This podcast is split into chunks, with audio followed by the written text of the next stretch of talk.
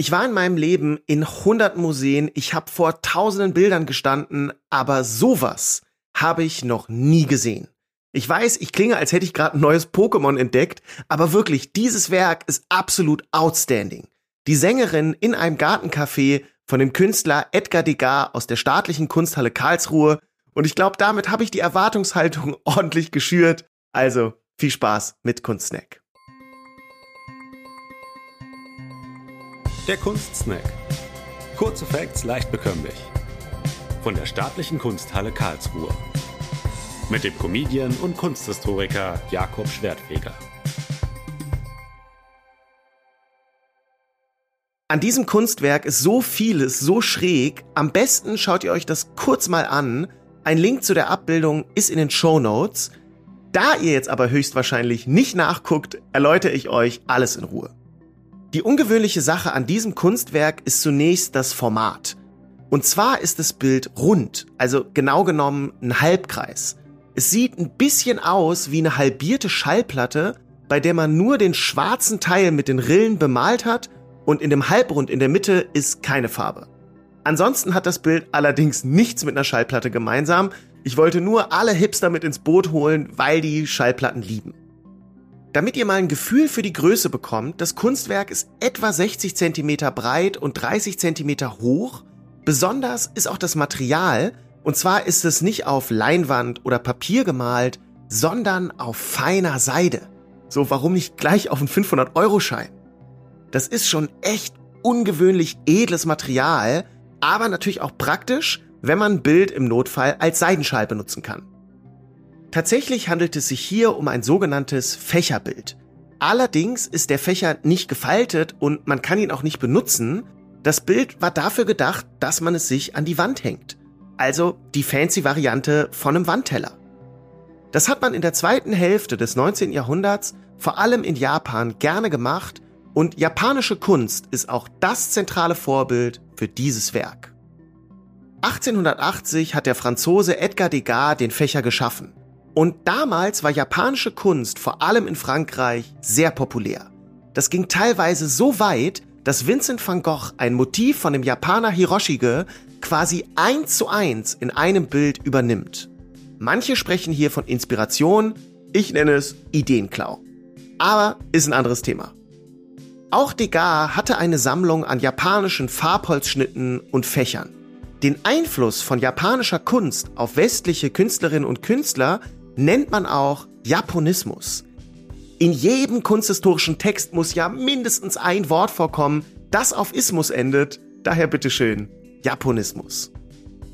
Kommen wir jetzt mal dazu, was auf dem Fächer von Degas überhaupt dargestellt ist.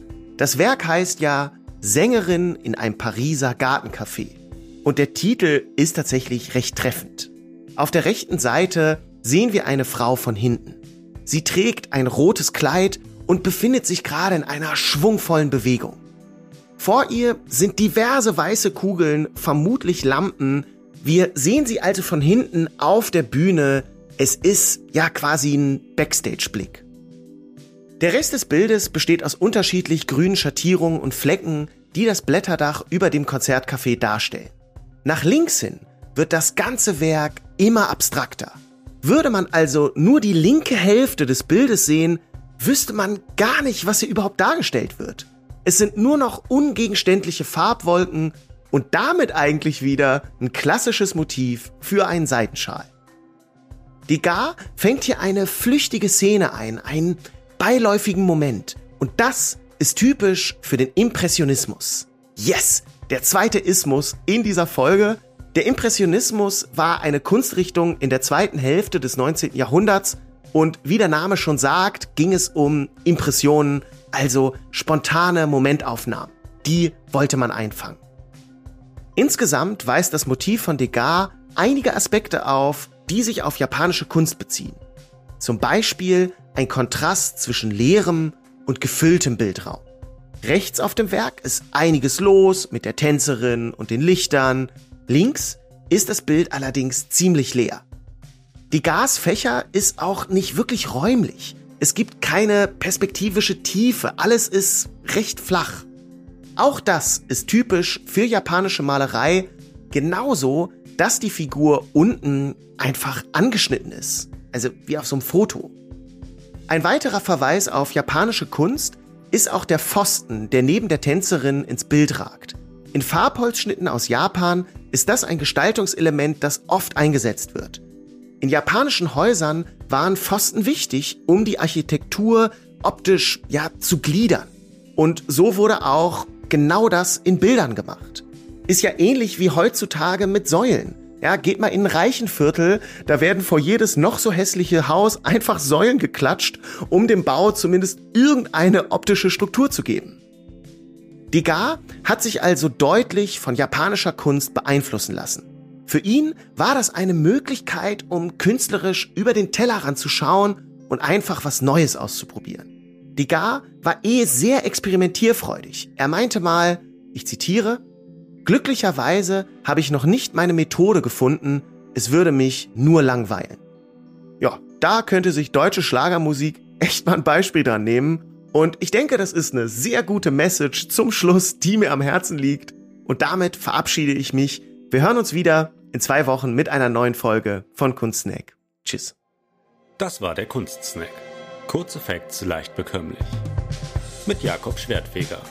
Eine Produktion der Staatlichen Kunsthalle Karlsruhe. Abonniert unseren Podcast und folgt uns bei Instagram. Habt ihr Themenwünsche? Schreibt uns via Direct Message oder per Mail an digital.kunsthalle-karlsruhe.de.